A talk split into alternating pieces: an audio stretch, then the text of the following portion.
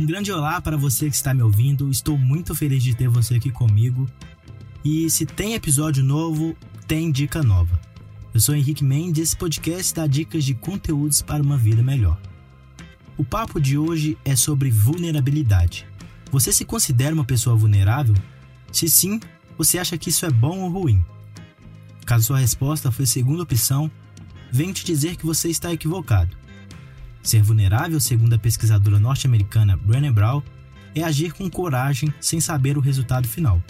Bem profundo, não é mesmo? Curioso para saber mais? Então siga comigo que a dica de hoje é imperdível.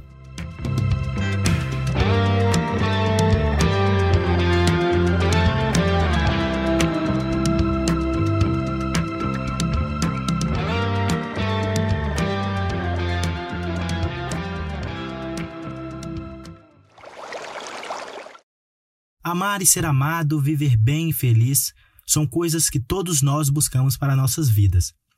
Mas será que estamos prontos para pagar pelo preço?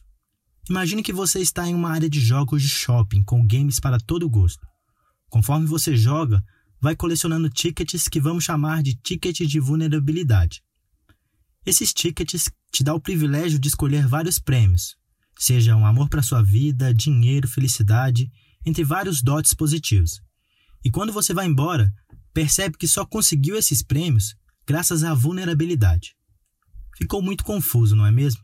Não se preocupe, pois é disso que a palestra Brené Brown, The Call to Courage, na tradução livre, O Chamado à Coragem, vai tratar. E antes que venha a famosa pergunta, tem no Netflix? Já adianto que sim. Essa palestra de apenas 1 hora e 16 minutos vai expandir sua percepção sobre alguns valores da vida. A comandante dessa expedição, Brené Brown, é uma pesquisadora formada em serviço social que pesquisa sobre coragem, vergonha e vulnerabilidade. O tema a princípio pode gerar desinteresse, mas eu te garanto que você nem vai ver a hora passar. Isso graças à forma de como Brenna lida com esse assunto, com o uso de histórias de sua vida e de situações que viveu no ramo profissional.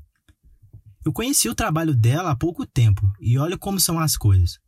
Eu acabei descobrindo essa palestra dela na Netflix e percebi que era uma dica boa que eu poderia usar no meu podcast. Quando fui pesquisar mais sobre o trabalho dela para fazer esse episódio, me deparei com um livro e percebi que minha tia está lendo esse livro. E claro, assim que ela acabar, já irei pedir emprestado. Para quem se interessar, o livro se chama A Coragem de Ser Imperfeito. Bren se tornou pioneira no assunto graças à palestra que fez no TEDx, na cidade de Houston, que foi assistida mais de 39 milhões de vezes. Essa apresentação está entre as cinco mais assistidas do mundo a combinação impecável de alta ajuda e diversão pode ser a dose certa para trazer um pouco de inspiração para o seu dia. E já que estamos falando de vulnerabilidade, irei ultrapassar as barreiras e discutir um pouco sobre mim. Muitas vezes, ao longo dos meus poucos 22 anos, eu tentei ser alguém que não sou. Sabe aquelas situações que você quer se encaixar de toda forma? Pois é. E conforme o tempo foi passando, eu fui percebendo que não precisava agir de determinado jeito para que as pessoas gostassem de mim. Eu poderia ser simplesmente eu mesmo. Isso é uma coisa tão óbvia, eu já escutei isso para todo lado, mas não é tão simples se desligar disso. Como tudo na vida, é um processo que demanda tempo e coragem para abraçar a imperfeição. E como a própria Brené Brown afirma, quando você abraça a vulnerabilidade, você está abrindo espaço para o pertencimento. E pertencer é o oposto de caber ou se encaixar. Ou seja, ao contrário de ser quem você não é para se encaixar em algum lugar, Ser vulnerável vai te permitir mostrar quem de fato você é de verdade. E isso vai te fazer pertencer a algum lugar. Não tem coisa melhor do que você não limitar suas ações com medo da reação ou aceitação das pessoas. E como eu vim dizendo ao longo do episódio, é preciso ter coragem e o meu convite hoje é para que você desligue-se do óbvio e mergulhe nessa palestra. Tenho certeza que essas lições vão te ajudar de alguma forma e despertar uma mudança mínima na forma como você vê as coisas. E fecha o episódio com uma citação que foi o divisor de águas na vida da própria Brené Brown.